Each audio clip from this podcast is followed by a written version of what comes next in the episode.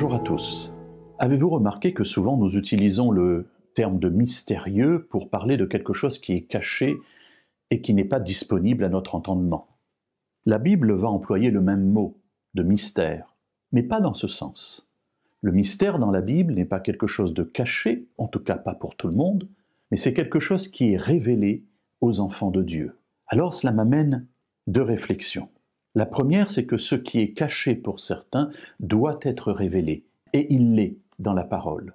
Ce projet de Dieu nous est rapporté dans un texte que nous trouvons dans la première lettre de Paul aux Corinthiens, au chapitre 2 et au verset 10. À nous, Dieu a révélé son plan par l'Esprit, car l'Esprit sonde tout, même les profondeurs de Dieu. Le plan de Dieu, qui pourrait être qualifié de mystérieux pour l'incroyant, car il ne connaît pas les projets d'amour de Dieu pour nous, eh bien Dieu nous le révèle.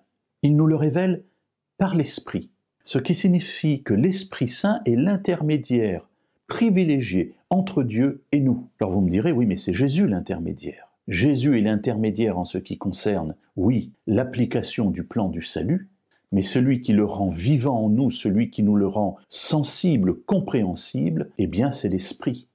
Jésus est au ciel, il nous envoie l'Esprit, l'Esprit vient, ouvre notre intelligence et nous révèle ce qui est caché pour l'incroyant. L'Esprit de tout, dit Paul, même les profondeurs de Dieu. Et cela me fait dire que nous avons beaucoup de chance.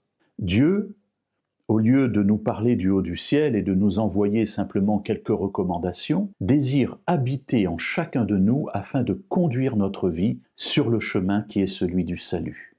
Et l'intermédiaire, l'aide, le soutien dont nous avons besoin, c'est cet esprit qui sonde les profondeurs même de Dieu.